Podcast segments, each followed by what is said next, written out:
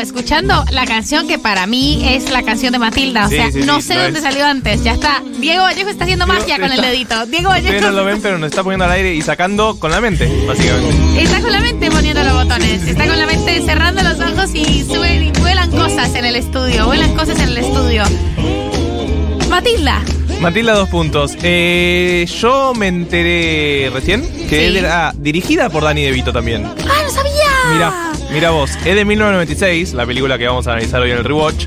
O sea que es casi tan vieja como nosotros, básicamente.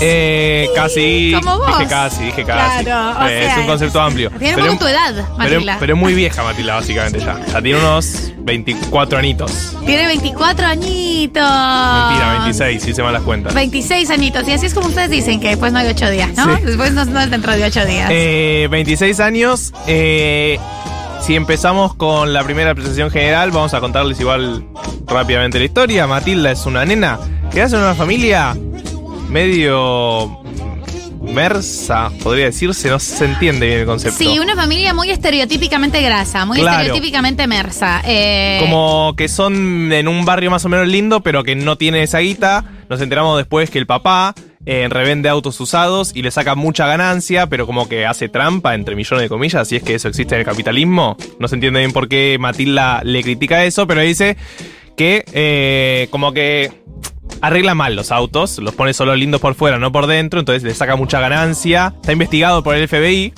En un acto muy extraño, porque ¿por qué el FBI investigaría a una persona que revende autos ah, usados? no tenían nada mejor que hacer. Sí, no sí, tenían sí. nada mejor que hacer. el Narcotráfico. ¿no te suena? No, Armas. No, nada, no había problemas en No Estados había Unidos. problemas. Bueno, eh, y Matilda en esa familia no es comprendida, es una niña genio, digámoslo, o sea, Sí, es una niña genio. eh, que empieza a ir al colegio de medio de la nada, porque le pintó al padre un día, y en el colegio eh, encuentra el conflicto que básicamente una directora muy mala, que les hace pasar muy mal a los chicos, pero también encuentra la salvación, que es una maestra, la señorita Honey, la señorita La Miel. señorita, eh, vamos a hablar de dos personajes icónicos. Sí. Troncha Toro. Tronchatoro, que yo la vi en inglés y es Trunch Bull. Ah, no, porque nosotros eh, estamos hablando, la- les, no, les 1990 La vimos en eh, somos español. hijos de la traducción de Palmera obvio, Records. obvio. Sí, sí, sí, O sí, sea, sí. Will Smith tiene la voz del príncipe del rap aún hoy que tiene 70 años. Bueno, y Danny DeVito, todas las películas tienen la misma voz. Danny DeVito la misma voz, Will Smith Sí. el príncipe del rap. Tremendo. Y Morgan Freeman Dios. Eh, ¿cómo, cómo habla Dios? Es la voz de Morgan Freeman en, la- en el doblaje de Palmera Records. Entonces se llama Trunch Bull. Trunch Bull. Y la señorita Miel, la señorita Honey. Mrs. Honey. Eh, y ahí entonces, eh, bueno, el conflicto es básicamente que la directora, además de que su familia es mala, entre millones de comillas, la directora del colegio es mala, les hace sufrir a los chicos. Eh, Hacía, tenía lanzamiento de jabalina, lanzamiento de bala y lanzamiento de martillo. Entonces como que lanzaba a niños por la escuela, Sí. se les hacía cortar el pelo. Los grados de tortura. No, no. Eh, había una sala que era tipo. Un, El cuarto es en el, el, el- el- el placarcito. Claro, un placar, no sé ni cómo llamarlo. Era una sala de tortura real. El placar con puntillas. Pero eh, ahí, o sea, perdón, pero fue, eh, está, para mí está inspirado en la forma de tortura de la dictadura Sí, uruguaya sí, sí, contra los tupamaros. O sea, ahí tuvieron a Pepe Mujica durante 12 años en silencio. Y como que toda la película tira este, esos momentos, pero es como si fuera medio jocoso. Pero medio extraño. Bueno, ya vamos a llegar a la crítica. Eh, la película, el spoiler es que finalmente Matilda medio que vence a la directora mala, porque medio que la hace volver loca, podría decirse. Eh, y se reúne con su maestra, con Mrs. Honey. Son felices hasta que la familia se tiene que escapar del FBI y se la quiere llevar y ella dice, no, acá tengo los papeles, adoptame, Mrs. Honey. La maestra, señorita Miel, la adopta a Matilda y viven felices juntas por siempre.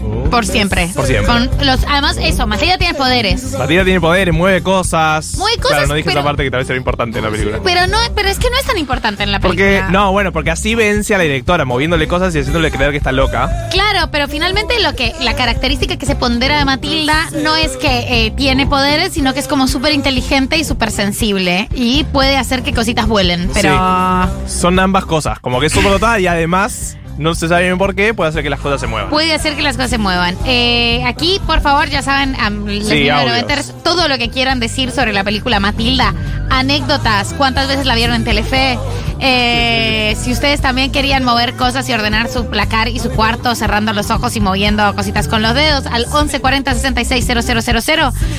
Hay algo que a mí me resulta, como me, me resulta eh, que es la tesis trascendental, que es bueno, a veces por algún motivo las familias son entornos terriblemente tóxicos para las personas, eh, como lo es para, la, para Matilda, su familia.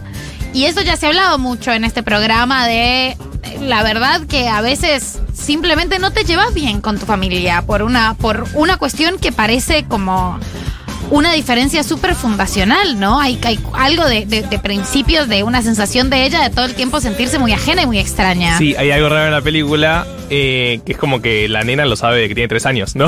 como que tiene una inteligencia emocional súper interesante, que es a los tres años ya sabe que la familia es súper distinta y que un poco los odia y que lo tiene relaburado. No fue a terapia, pero ya sabe. No, que- no, bueno, independientemente de eso, la cantidad de terapia que tuvo que haber hecho Matilda, el personaje, Claro, porque no, ella no te muestran esa sola de terapia en la película. directamente como que se emancipa a los, a los seis años y medio, comprendiendo la burocracia, ¿no? Ella ya sabe cómo hacer los papeles de adopción, que Danny DeVito solo tiene que firmar en la espalda, además. Terrible. Eh, eso no se resolvió así, mamita linda. Eso, pero la cantidad de diván que vas a tener que hacer vos en la vida. Pero hay una cosa que, que, que subyace que a mí me interesa muchísimo, que es, para bien o para mal, a veces los hijos hay hijos distintos. Y, y lo pensás, por lo general suelen ser como las ovejas negras de las, de las familias, pero también pueden ser ovejas, entre comillas, buenas. O sea, tenemos la ilusión de que las familias pueden moldear perfectamente los comportamientos y los valores de una persona. Y nos gusta confiar en eso, porque si no, también por qué y cómo criaríamos niñes. Mm. Pero a veces el temperamento que tiene un pibe y los, distintos estímulos que recibe, en este caso son estímulos más positivos por la señorita Miel o la biblioteca o lo que Garcha sea, pero las personas se moldean mucho más allá de lo que las familias pueden hacer por ellas, ¿no? Y ya está, y hay como una, una resistencia a resignarnos ante ese hecho. A veces tu hijo o tu hija o tu hija le pintó una que no tiene nada que ver con vos ni con los principios que vos eh, implantaste en tu familia. ¿Es así? Sí, ahí igual tomando tu lógica oveja negra, oveja buena eh, y yendo a mi crítica a la película, es sí. Pero pensá que la familia, Matilda, la ve como la oveja negra. O sea, Matilda Claro. es la incomprendida, pero para nosotros es la oveja buena. Porque Claro. somos el mundo progre que se crió pensando en los 90 que ver tele estaba mal y había que leer libros y era la única solución posible a un y eso mundo iba a estar mejor. bien. Y que lo que estaba bien en mayúscula era leer y lo que estaba mal en mayúscula Era era, ver ver tele. televisión. Hay una escena en la que la maestra, que encima se llama Hani, o sea, más meloso no puede ser toda la película, se llama Hani, la profesora Miel, va a la casa, toca el timbre, le dice, hola, soy la maestra de Matilda. La familia está viendo la tele y le dice, ¿pueden apagar esa tele? Tipo, ¿quién sos? ¿Cómo vas a llegar a la casa? A la casa de alguien a decirles que apaguen la tele. Porque vos estudiaste y hace una crítica, ay no, porque está bien esto. ¿Quién sos? Profesora Hani, ¿a quién te comiste? Me encanta.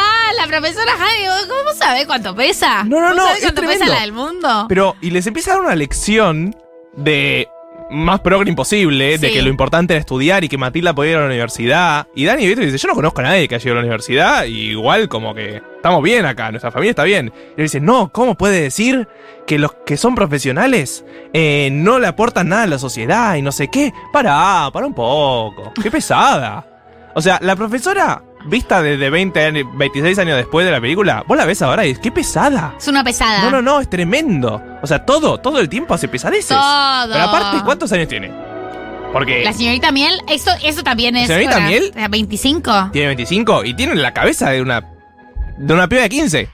O sea, real, es tipo, ¿querés cambiar el mundo? Vos estás diciendo, para, para, para. Es la mala de la película.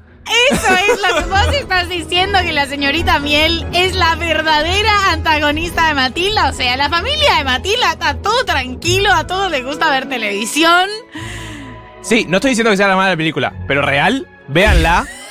véanla y no van a parar de ver escenas en las que la profesora Miel, la maestra Miel, es una pesada. pesada. Es una pesada. Dios, tanta progresiva te va a hacer mal. O sea, yo entiendo que queremos hacer un mundo mejor, que la violencia está mal, que tal vez alguien debería interceder en Danny DeVito siendo padre y la otra actriz siendo madre, porque no estarían siendo buenos padres en la película, pero de Igual ahí... el otro pibe le salió bien, o sea, le salió bien para ellos.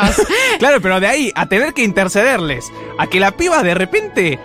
Un, tiene un contrato de adopción en la mochila. Tiene un contrato de adopción en la mochila, lo firma eh, contra la espalda de la señorita Que eso sea legal, es rarísimo. Es rarísimo y sobre todo, mira, señorita Miel, tanto te molesta que vean la televisión, andar regular a la tía tuya, que es una Claro. maltratadora. ¿Querés que hablemos de familias? ¿Querés que hablemos de familias acá? Porque la tuya no era tan perfecta al final. Mirá ¿Qué que esa, esa persona métodos, mecanismos de tortura usó contra los niños. Claro, vos vas a fiscalizarle a esta pobre gente que come al frente del televisor y tu tía tortura nenes. La voy a hacer una escuela donde se torturan nenes y vos no decís nada. No se te Nada. ocurre ir al Ministerio de Educación a decir, che, estás torturan- están torturando pibes Nada, acá. aquí ya se están empezando a enojar las 1990ers. ¿Cómo van a hablar así de la señorita Miel? Déjate de joder. Torturaban sí, pibes al lado de ella y no decía nada. Y sí, Colaboracionista. Vamos a escuchar.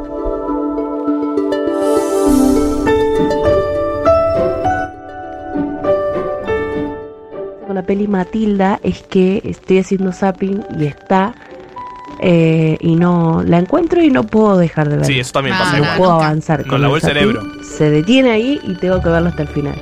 Y otra cosa es que todos somos Bruce. Aguante Bruce. Mm. Aguante Bruce, estamos de acuerdo. Bueno, vuelvo a mandar otro mensaje porque sigo escuchando el programa y me doy cuenta de que estoy totalmente atravesada por esta peli. Porque la veía Matilda con su carrito con libros medio que la imité. Eh, era muy chica y leía lo que encontraba en mi casa y hoy en día soy profesora en letras. Eh, Ah. Leí toda la vida eh, en ese estilo en el que leía Matilda como para encerrarme un poco en mí misma y alejarme de mi familia. Así que mm, me están haciendo pensar un montón.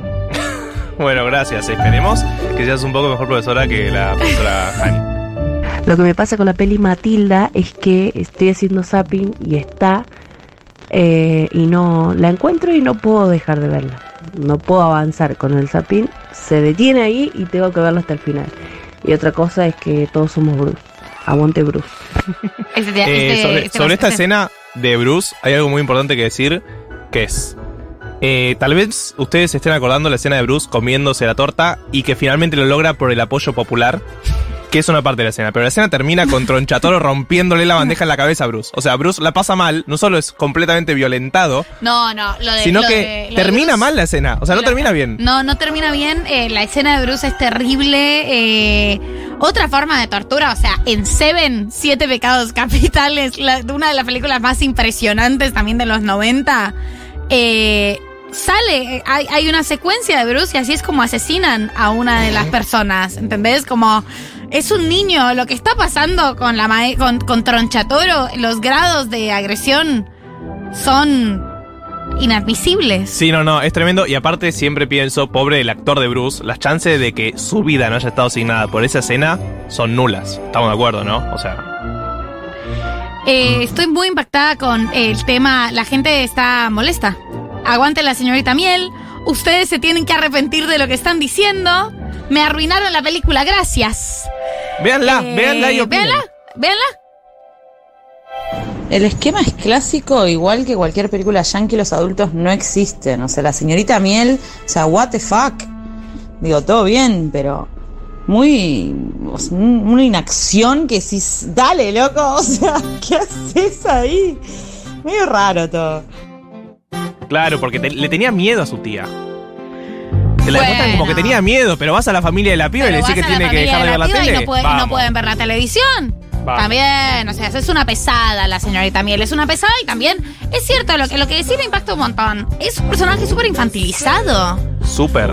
Porque, Porque va con el vestidito Va con el y vestidito y juega tiene- con Matilda, juega con la muñeca. juega con la muñeca todo el tiempo. ¿Cómo? ¿Por qué ¿Vos te decís importa que una esa muñeca? persona puede adoptar a otra persona? o sea, ¿no está Matilda- chequeado esto? Necesitamos Matilda 2 para ver cómo avanzó esa relación. Y terminó ¿no? mal todo, Es terminó obvio mal. que terminó la mal. actriz terminó pésimo. Aquí nos estaban diciendo que en la vida real Danny DeVito era el marido de la que hacía de mamá de Matilda. Mirá. Eh, y que se aman intensamente, pero no se pueden, eh, no viven juntos. Como que han ido y han vuelto porque en efecto no se soportan. Mirá, Me parece espectacular Hermoso dato. Eh, Eh. Danny DeVito, quien es ese personaje que hace Matilda. O sea, yo veo a Danny DeVito hoy en la calle y pienso en el personaje que hace Matilda porque que para siempre será el papá de Matilda. ya está personificado así.